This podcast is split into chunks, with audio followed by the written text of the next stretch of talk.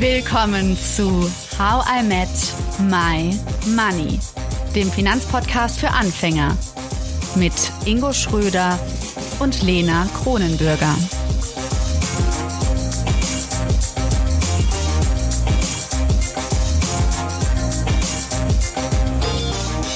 Hallo Ingo. Hallo Lena. Wir haben einen Gast bei uns, Till Oltmanns. Hallo Till. Hi, danke für die Einladung. Wir sprechen heute über nützliche Dokumente. Das äh, klingt vielleicht nicht in allen Ohren gerade super spannend, aber ich verspreche euch, es wird spannend.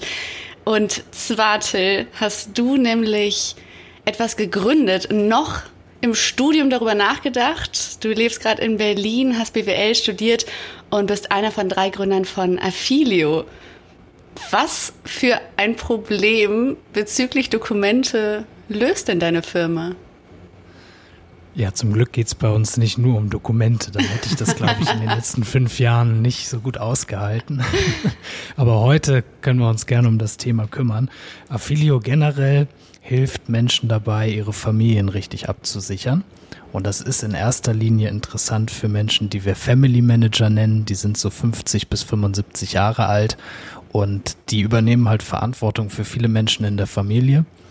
Äh, das ist einmal finanziell, ne, mit Versicherungen und so weiter, aber vor allem auch, wenn dann wirklich was passiert, wenn es einen Pflegefall gibt, einen Todesfall gibt und so weiter. Und da helfen wir den Menschen einfach dabei, richtig aufgestellt zu sein und das Thema so angenehm wie möglich zu machen. Und äh, bezüglich Dokumente, genau, kann man die eben bei uns erstellen, die du da brauchst. Patientenverfügung, Vollmacht, Testament und Co. Jetzt äh, hast du es gerade schon erwähnt, Patientenverfügung, Testamente, Vollmachten und wir sind ja gerade in unserer Reihe Erben und Schenken. Äh, inwieweit äh, würdest du aus deiner Sicht sagen, äh, spielt das in diesem Rahmen eine besonders wertvolle Rolle mit dem, was ihr da macht? Ja, am Ende geht's genau um diese Themen, ja, dass du zwischen den Generationen verschiedene Dinge regeln möchtest. Nachlass, Erbe ist da ganz vorne dabei, aber auch andere Entscheidungen, wie zum Beispiel, was passiert in einem medizinischen Notfall, ja, bei einem Koma im Extremfall, wann sollen die Geräte abgestellt werden oder auch, wer darf für mich Entscheidungen treffen, wenn ich dement werde oder einfach nicht mehr ansprechbar bin. Das heißt, dieses Thema Vorsorge, also Regelungen zu treffen, falls was passiert, und da gehört auch die Erbschaft dazu. Das ist ganz, ganz groß. Also eure Zielgruppe ist vor allen Dingen, sind diese Familien, gesagt, Family Manager, ne, nennst du sie? Also intern ähm, nennen wir das so, ja. Das intern, okay. Auf die Website, aber das ist so unser Begriff. Ja. Wie kam es, dass du schon so jung, wahrscheinlich so mit Anfang 20, auf die Idee gekommen bist, dich mit einer ganz anderen Generation als deiner Generation auseinanderzusetzen?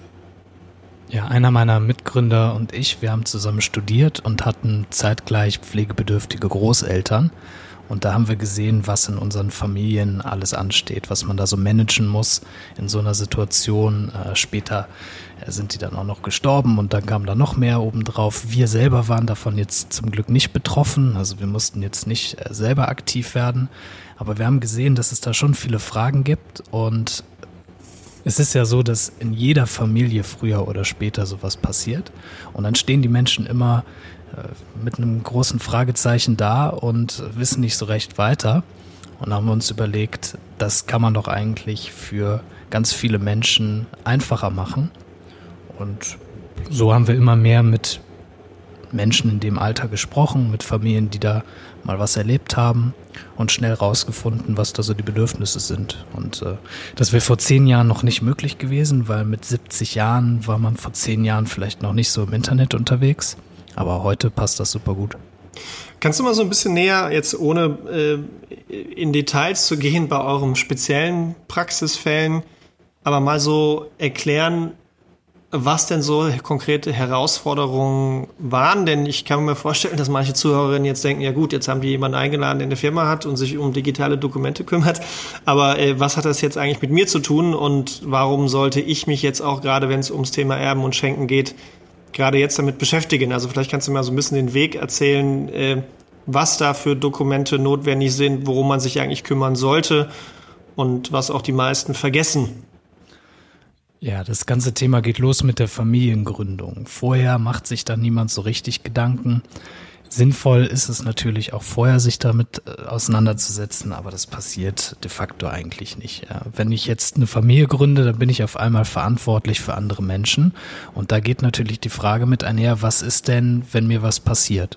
Und da muss man sich finanziell absichern, da seid ihr ja auch die Experten. Man muss sich aber auch rechtlich absichern. Es ist aktuell noch so, das wird sich vielleicht bald ändern, aber aktuell dürfen nicht mal Ehepartner füreinander Entscheidungen treffen, wenn der eine nicht ansprechbar ist. Da muss dann gerichtliches Betreuungsverfahren eröffnet werden und das ist super kompliziert. Und das kann man zum Beispiel mit einer Vollmacht verhindern. Wenn es darum geht, äh, welche medizinischen Wünsche habe ich eigentlich, dann brauchst du eine Patientenverfügung, wo das alles drin steht. Und letztendlich, wenn es zu einem Todesfall kommt, da gibt's, das ist jetzt nicht ein offizielles Rechtsdokument, aber das ist trotzdem wichtig zu organisieren, so eine Art Nachlassverzeichnis. Das ist einfach nur eine Übersicht aller Dinge, die so mein Leben ausmachen. Das können Assets sein, Vermögensübersicht, aber auch Erinnerungen und vor allem digitale Accounts. Weil wenn du stirbst und keiner hat Zugang zu deinem E-Mail-Account, dann ist es super schwierig für die Erben, äh, den ganzen Kram zu regeln, der dann anfällt. Und letztendlich, wenn man auch wirklich was zu vererben hat und mit der gesetzlichen Erbfolge nicht ganz happy ist, dann brauchst du auch noch ein Testament. Das machen aber ehrlich gesagt dann wirklich nur in der Regel Leute ab 60, ab 70. Das ist jetzt bei der Familiengründung häufig noch kein Thema.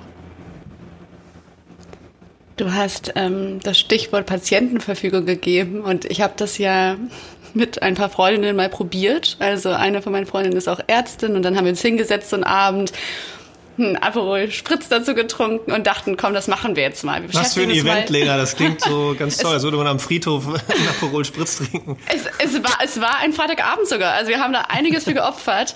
Ähm, es ist so gewesen, dass wir irgendwann aufgegeben haben, weil viele dieser Fragen wirklich komplex sind und einfach auch nicht so einfach zu beantworten, gerade so als junger Mensch. Das, ich fand es einfach sehr komplex und ich war ein bisschen deprimiert danach. Mm. Und dann habe ich natürlich Affilio, also deine Firma direkt mal ausprobiert, Till, und habe mal gesehen, wie läuft das denn so? Also man kann das erste Dokument bei euch auch umsonst machen und dann habe ich bin ich da mal durchgegangen und war positiv überrascht, muss ich sagen. Und das ist jetzt wirklich unbezahlte Werbung, einfach wie das so ging, weil da viele Erklärungen auch zu waren und auch ähm, Beispiele. Hm, inwiefern würdest du sagen, ist es denn möglich, wirklich eine Patientenverfügung komplett so bei euch zu machen, ohne dass man nochmal einen Arzt oder eine Ärztin neben sich stehen hat? Klappt das wirklich, dass man das für sich gut ausfüllt? Ja, die Frage könnte ich jetzt eigentlich dir direkt stellen, weil du hast es ja versucht als äh, Kundin dann oder Nutzerin. Ähm, aber jetzt mal auf die Allgemeinheit gesprochen. Äh, es klappt dann, wenn man diesen Prozess durchmacht und sich damit gut fühlt. Und wenn es aber noch große Fragezeichen gibt, die äh, wir nicht klären können, weil die passende Erklärung fehlt oder man sich auch einfach emotional unsicher ist, dann sollte man sich schon noch beraten lassen. Und ich würde sagen, am Ende klappt das, was wir machen, so ungefähr für die Hälfte der Menschen. Also wir geben Erklärungen, ja, fachlich wird das alles erklärt. Wir geben auch Fallbeispiele, aber irgendwo ist dann auch Schluss. Also wir machen keine rechtliche Einzelfallberatung und das ist dann schon so, dass die Hälfte aller Leute sagt, so, das ist jetzt für mich nichts. Aber für die andere Hälfte kriegst du halt ein super gutes Ergebnis und musst dafür nicht so viel zahlen. Und dazu muss ich sagen, die Patientenverfügung, die ist ein medizinisches Dokument. Mhm. Das heißt, die Chance, dass die gut ist, wenn du sie beim Notar machst, ist leider gar nicht mal so hoch. Weil sie das aus rechtlicher Sicht betrachten. Das heißt noch nicht, dass ein Arzt auf der Intensivstation sagt, jetzt weiß ich, was zu tun ist. Ja. Das heißt, da musst du halt immer schauen. Vom guten Arzt beraten zu lassen, macht definitiv Sinn. Die anderen Dokumente beim Notar zu machen, macht auch Sinn. Aber die Patientenverfügung sollte man wirklich in einem Kontext machen, wo die medizinische Sicht berücksichtigt wird und nicht nur die rechtliche. Hm. Und vielleicht denken jetzt manche von euch da draußen, oh mein Gott, total unnötig, sich mit sowas zu beschäftigen.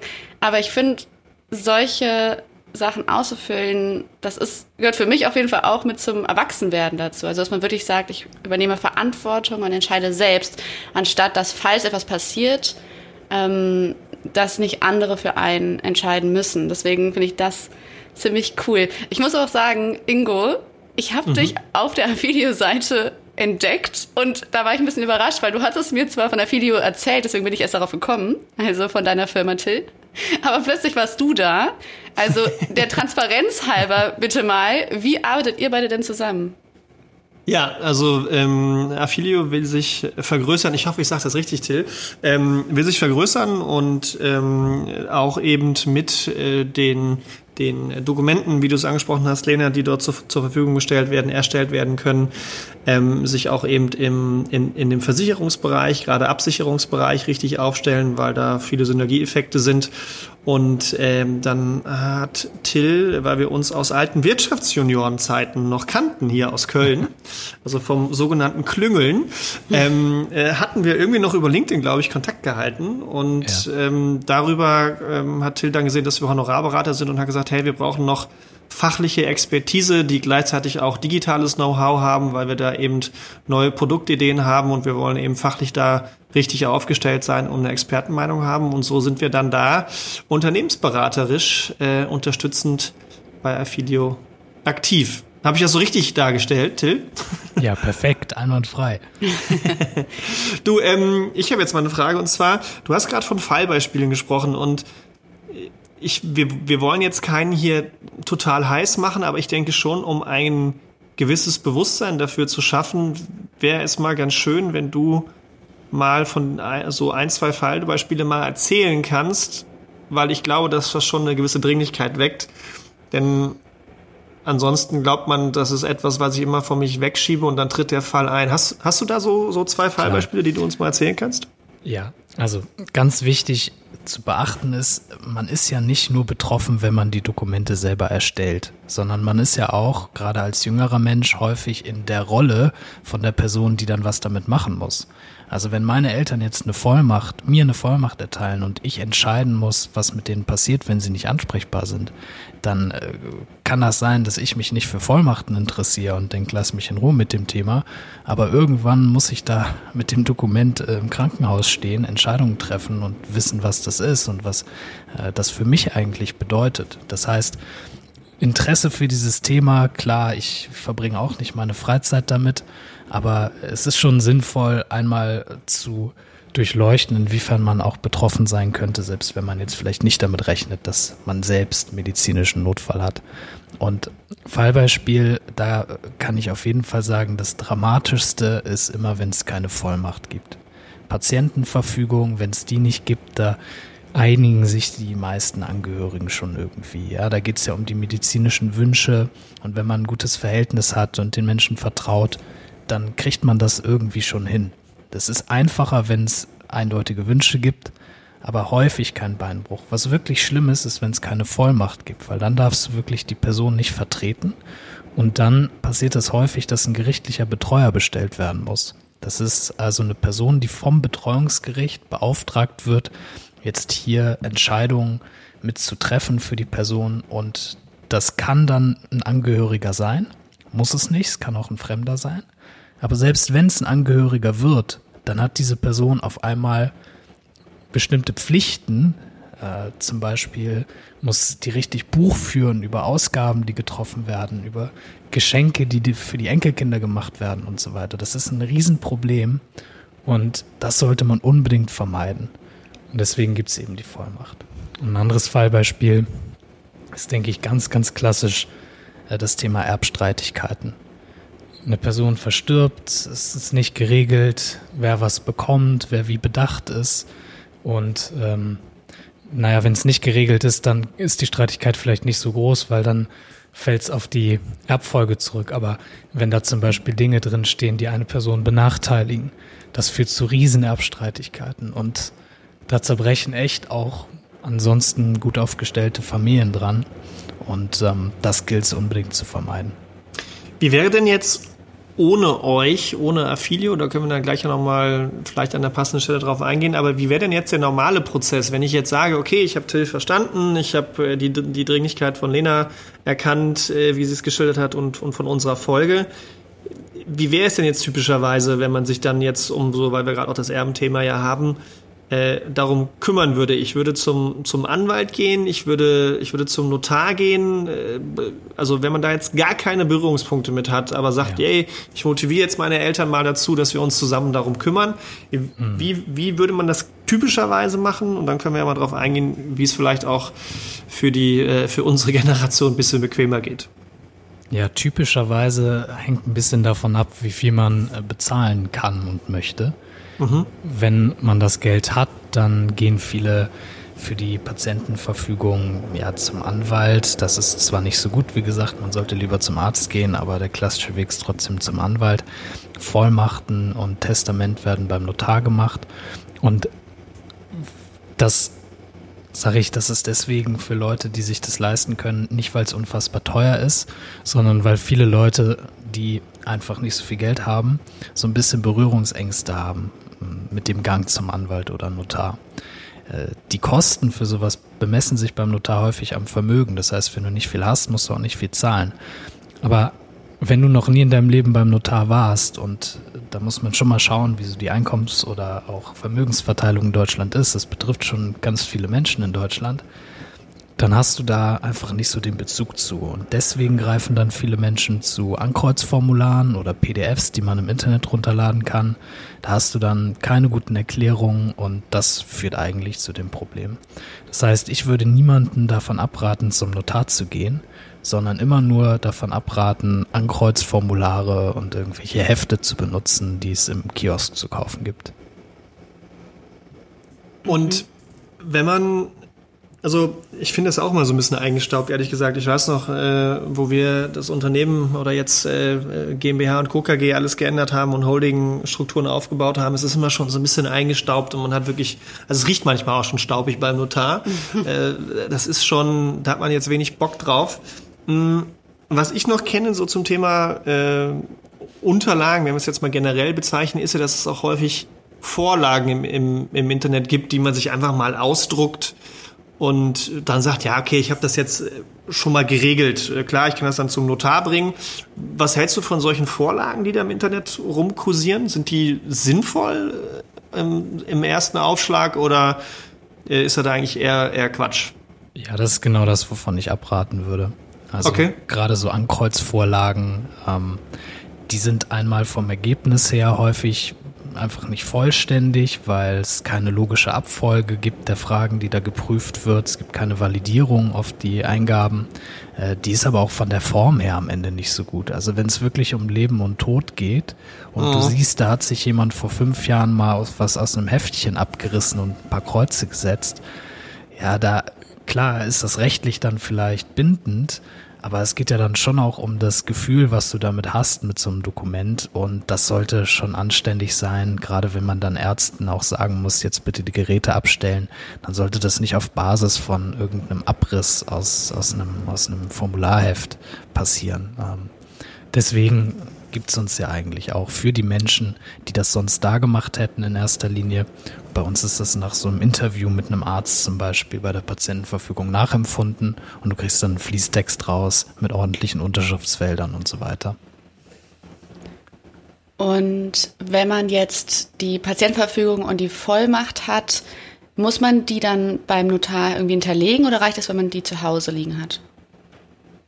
Die sollte man, die beiden Dokumente jetzt konkret, sollte man auf jeden Fall zu Hause haben.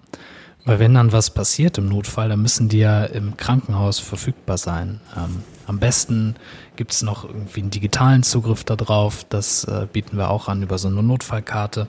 Aber da ist ganz wichtig, dass man drankommt. Also auch nicht im Tresor oder sowas aufbewahren, wo dann die Angehörigen die Kombination nicht kennen. Ja, das wäre schlecht. Sondern am besten in einem Notfallordner oder so und dann den Angehörigen Bescheid sagen, dass es diesen Ordner gibt. Äh, vielleicht ja. sogar Kopien an der Angehörigen verteilen. Und dann ist man da gut aufgestellt. Beim Testament ist es ganz anders. Das Testament, da ist es ja wichtig, äh, dass das äh, nach dem Versterben, nach dem Todesfall gefunden wird. Und deswegen kann man das am besten beim Notar machen und der hinterlegt das dann beim Nachlassgericht. Und dann wird das direkt äh, eröffnet, das Testament, wenn eben der Todesfall gemeldet wird. Und das sollte man auch so machen. Das ist der beste Weg. Mhm.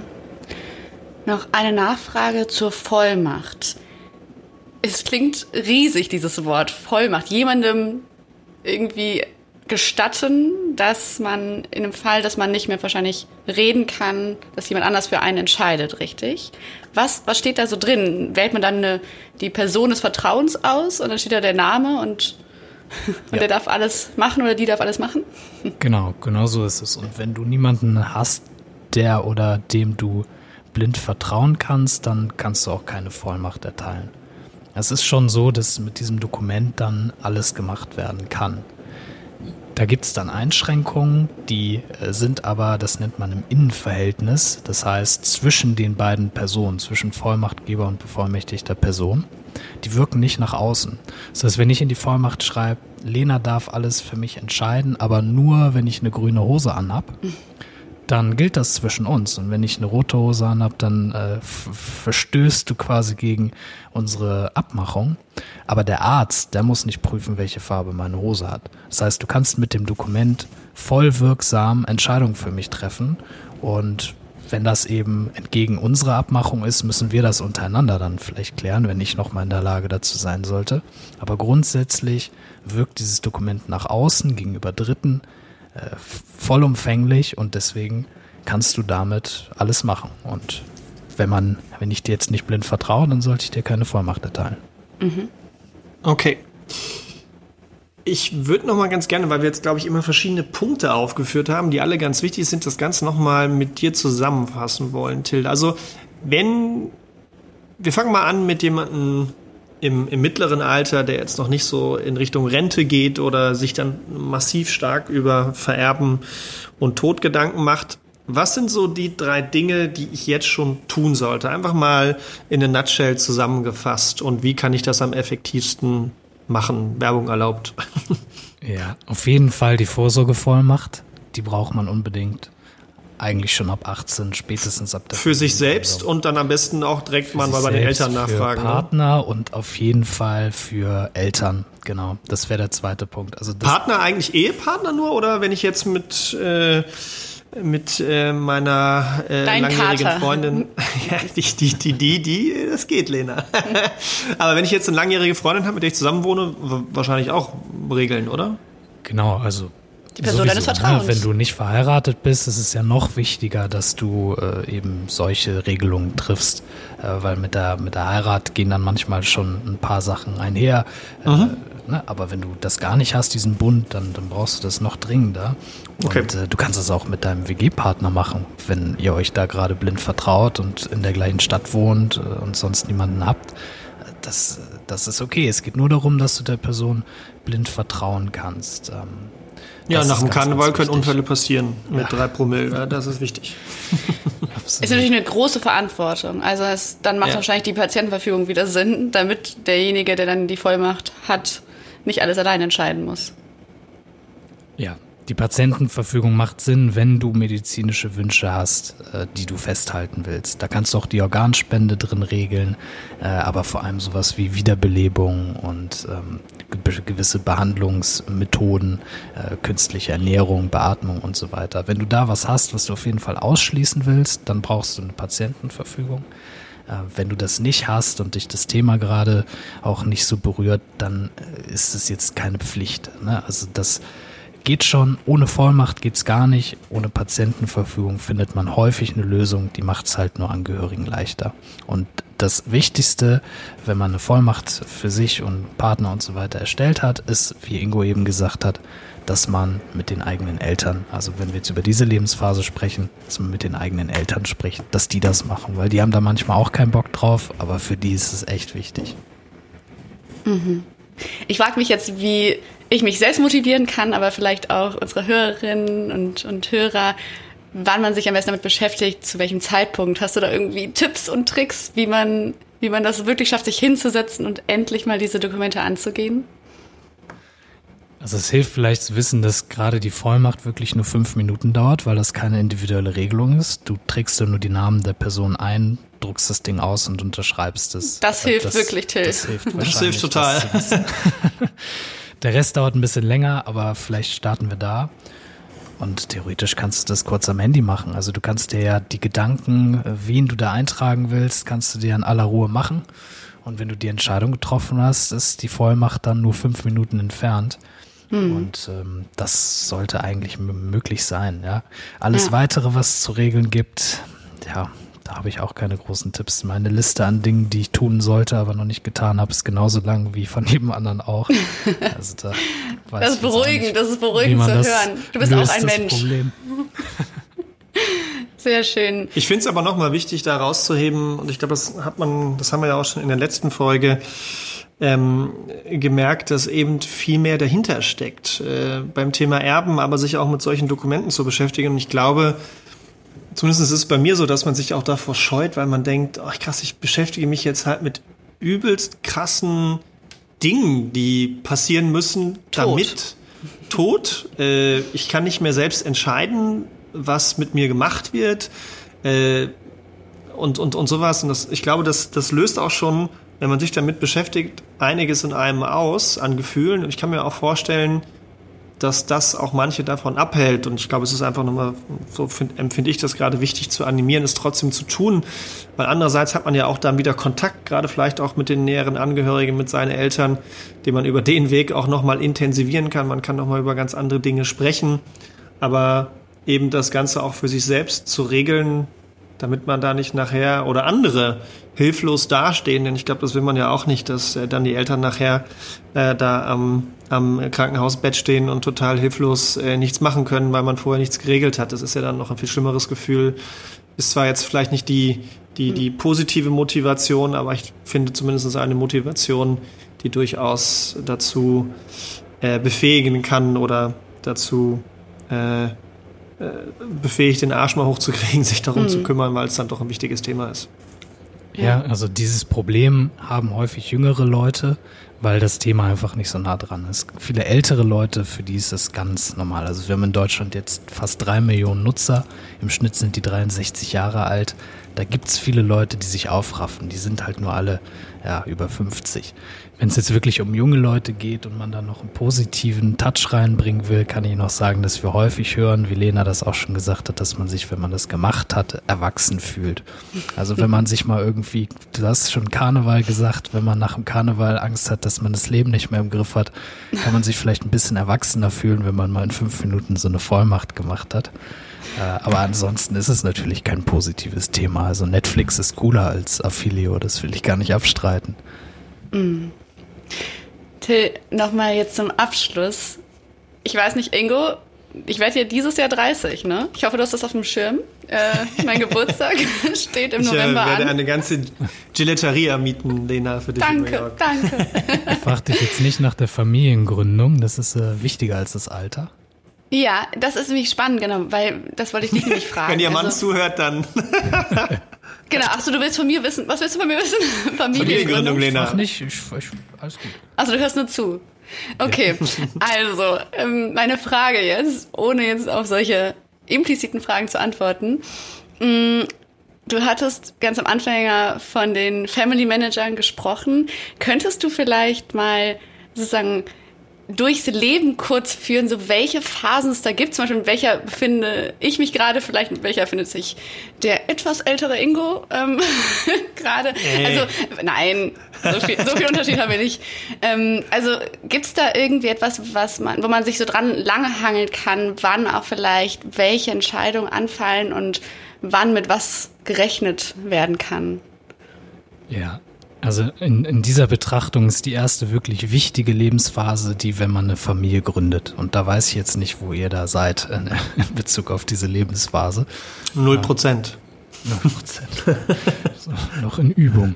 Ja. Ähm, das ist wirklich, da macht es einen Unterschied. Ne? Auf einmal bist du für andere Menschen verantwortlich und äh, weißt so, wenn mir jetzt was passiert, dann habe ich ein Problem. Ähm, dann mhm. gibt's äh, diese Lebensphase die zwischen 40 äh, und 65 in erster Linie, die nennen wir wirklich dann so diese, diese Kernlebensphase eines Family Managers, wo du auf einmal für drei Generationen Verantwortung trägst. Für dich selbst, für deine Kinder und aber auch für deine Eltern in gewissem Maße, wenn die, äh, wenn denen was passiert und, und die einfach Unterstützung brauchen.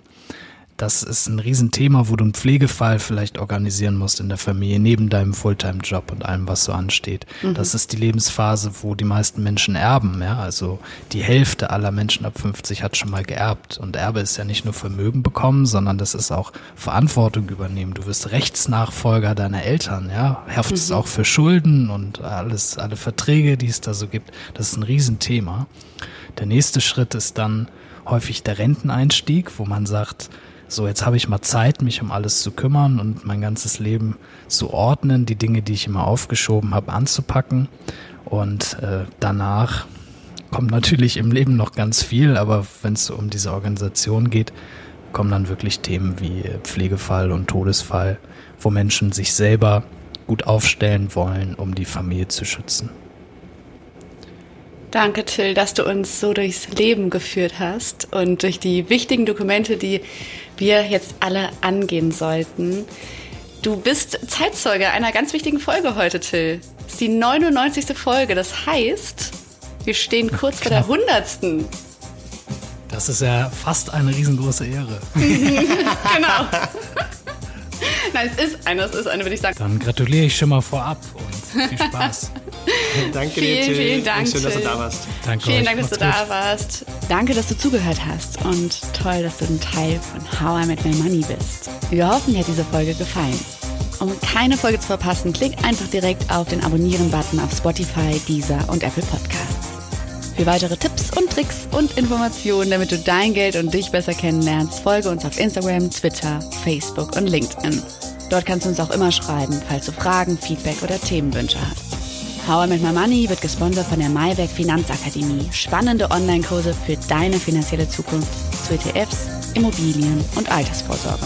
Natürlich gibt's für dich Rabatt. Schau dafür einfach in die Show Notes. Bis zum nächsten Money Monday. Wir freuen uns schon.